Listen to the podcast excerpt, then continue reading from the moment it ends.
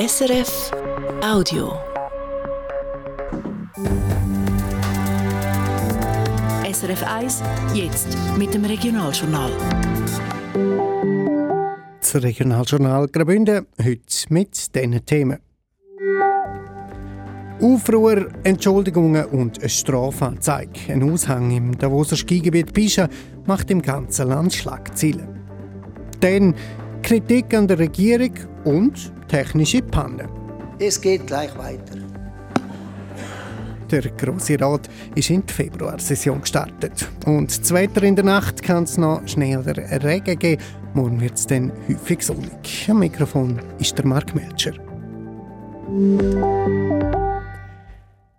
Ein Aushang beim Bergrestaurant Bischa in Davos sorgt für grossen Wirbel. Man vermietet kein Schneesportgerät mehr an Juden. Man hat schlechte Erfahrungen gemacht. Beim Dachverband der jüdischen Gemeinde in der Schweiz ist man schockiert. Die Kantonspolizei ermittelt und der Betreiber vom Restaurant entschuldigt sich. Silvio Lichti. Der Aushang beim Bergrestaurant, wo 20 Minuten zuerst darüber berichtet hat, ist unmissverständlich. Auf Hebräisch steht Aufgrund verschiedener sehr ärgerlicher Vorfälle, darunter der Diebstahl eines Schlittens, vermieten wir keine Sportgeräte mehr an unsere jüdischen Brüder. Er sei schockiert, sagt der Jonathan Kreutner, der Generalsekretär vom Schweizerischen Israelitischen Gemeindebund, dem SIG. Also man tut negative Eigenschaften auf eine ganze Volksgruppe pauschalisieren und deshalb die Dienstleistung einer Religionsgemeinschaft dann nicht erfüllen. Und das ist ganz klar diskriminierend und das verstoßt unserer Meinung nach auch gegen die Rassismusstrafnorm. Mareiche Strafanzeige heißt es beim Israelitischen Gemeindebund. Bei der Kantonspolizei Graubünden bestätigt man auf Anfrage der Sachverhalt grundsätzlich. Man habe seit gestern Kenntnis vom Fall und ermittle bereits wegen Verdacht auf Diskriminierung und Aufruf zu Hass. Der ganze Wirbel um den Aushang der ist auch im Davoser Rothaus angekommen. Der Landammann Philipp Wilhelm sagt klipp und klar, so etwas hat es Davos keinen Platz. Wir distanzieren uns von jeder Form von Rassismus oder Antisemitismus. Das hat äh, bei uns nicht verloren. Wir sind seit ja, über 150 Jahren seit jeher ein Ort, wo Leute aus aller Welt zusammenkommen. Das sind wir auch nach wie vor. Die allermeisten im Tourismusgeschäft Davos finden die Lösungen für Herausforderungen, die es wegen kultureller Unterschied gibt. So ein Aushang sei auf jeden Fall keine Lösung. Bei der Sportbahn Pisa heisst es, das Lokal das haben sie extern verpachtet, sie haben nichts mit dem Aushang zu tun und distanzieren die sich. Der Pächter vom Bergerrestaurant Bischa, der Rudi Pfiffner, sagt heute gegenüber dem Schweizer Fernsehen, es habe unter anderem auch Leute gegeben, die mit ungeeigneten Kleidern und Schuhen losgefahren sind und den Rettungsdienst gerufen haben, weil sie nicht weitergekommen sind. Man hat den Aushang falsch formuliert aus einem Frust heraus. Es sei aber sicher nicht bös gemeint, sagt der Restaurantpächter. Er entschuldige sich dafür. Ab morgen können die wieder alle Schlitten mieten. Wir können niemanden ausschliessen, wir haben jetzt einfach die Regeln geändert. Wir haben das Hebräische weggenommen. Wir haben jetzt einfach hergeschrieben, mit geeigneten Sportkleidern, richtiger Winterausrüstung aus Sicherheitsgründen. Heute ist jetzt die Vermietung zu, bis wir das Ganze ein bisschen überstanden haben und dann mal eine Lösung finden. Und ab morgen ist die Vermietung wieder offen. Und dann einfach nach neuen Regelungen. Dass das Verhältnis zwischen jüdischen Gästen und Einheimischen zum Teil belastet ist, zeigt sich immer wieder zu Davos. Letzten Sommer hat der Tourismusdirektor der Reto Branchi ein Vermittlerprojekt, das man zusammen mit dem israelitischen Gemeindebund hatte, gekündigt. Es hat nichts gebracht, hat er gefunden. Immer wieder gäbe es Konflikt. Ein Teil, gerade von orthodoxen jüdischen Gästen, verhalte sich respektlos. Einzelne lesen die Abfall rumliegen oder den sich vordrängeln. Der Aufschrei war gross. Da werden die alle wegen ein paar weniger in einen Topf geworfen, hat es vom Dachverband der jüdischen Gemeinden geheissen. Nach einer Aussprache hat man sich darauf geeinigt, nochmal an einen Tisch zu sitzen mit Vertretern von verschiedener Seiten und eine Mediation in Angriff zu nehmen. Erste Gespräche hat es gegeben, bestätigen heute gemeint der SIG und auch die Davoser Tourismusorganisation. Davos Tourismus schreibt weiter, der aktuelle Vorfall mache die Gespräche nicht einfacher, er zeige aber auch, dass sie unbedingt nötig sehen.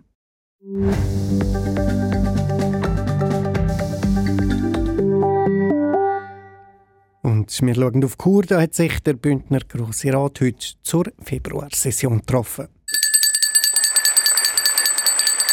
Und gerade eine Diskussion zur Zukunft vom Kanton gelötet. Zur Debatte gestanden ist das Regierungsprogramm bis 2028. In dem Programm hat die Regierung elf Regierungsziele formuliert, aufteilt in 87 Maßnahmen. Die Valentina De Voss hat die Debatte im Grossen Rat mitverfolgt. Sie hat mir vor der Sendung gesagt, da haben die Parlamentarierinnen und Parlamentarier über ein zünftiges Programm diskutiert. Ja, das ist so. Das Regierungsprogramm ist im Wesentlichen ein Wunschkonzert, wie sich der Kanton Graubünden in den nächsten vier Jahren entwickeln soll. Darunter sind auch grosse Ziele, die vier Jahre dafür kaum langen. Zum Beispiel?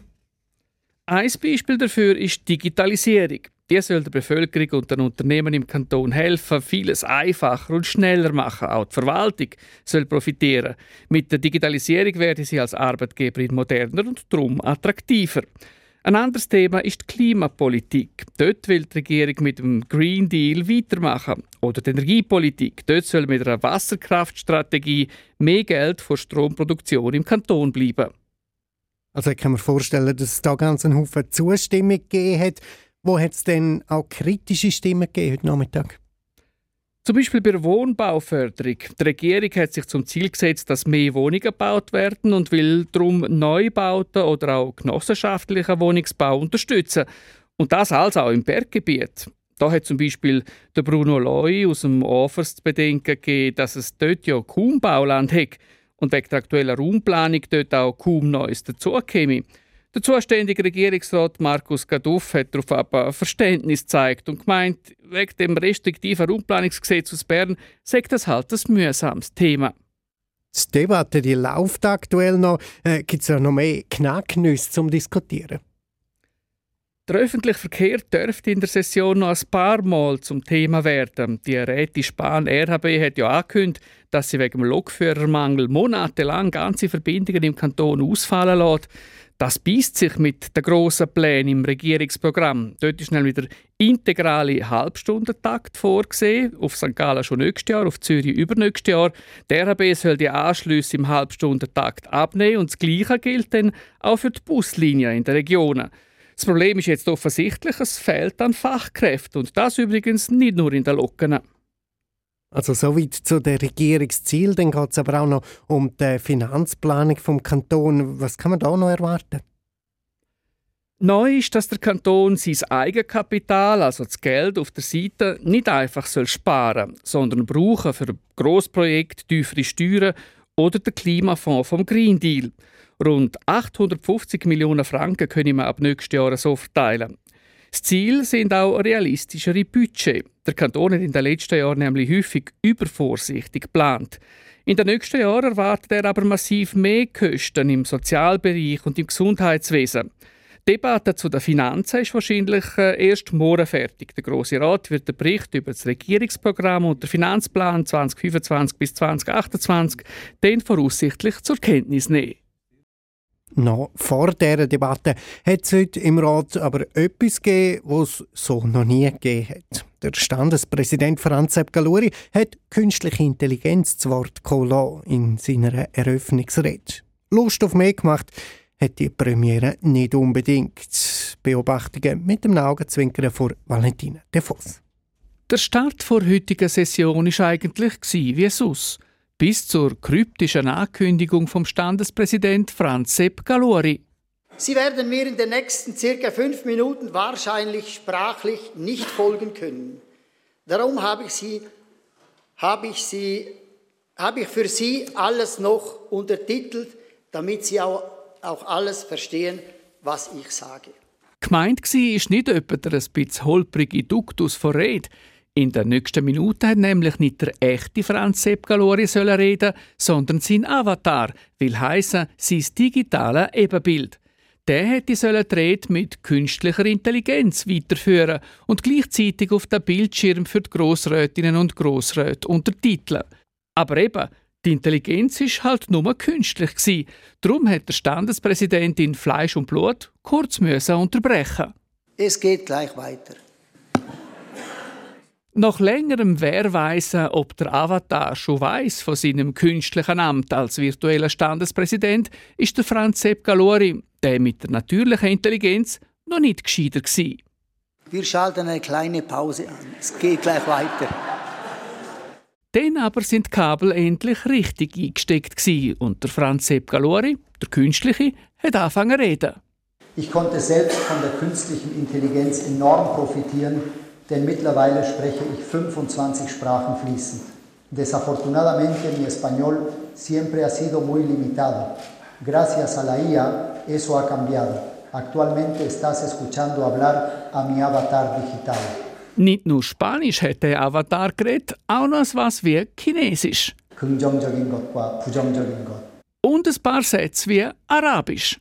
ما يبدو للوهلة الأولى وكأنه فكرة مرحة هو بالفعل حقيقة واقعة في العديد من الأماكن. Nach dem Müsterli vor künstlicher Intelligenz hat der Franz Sepp Galori, der natürliche, triumphiert.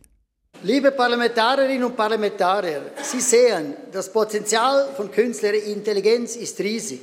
Nach deren Erfahrung im Grossen Rat kann man Franz Sepp Galori nur zustimmen.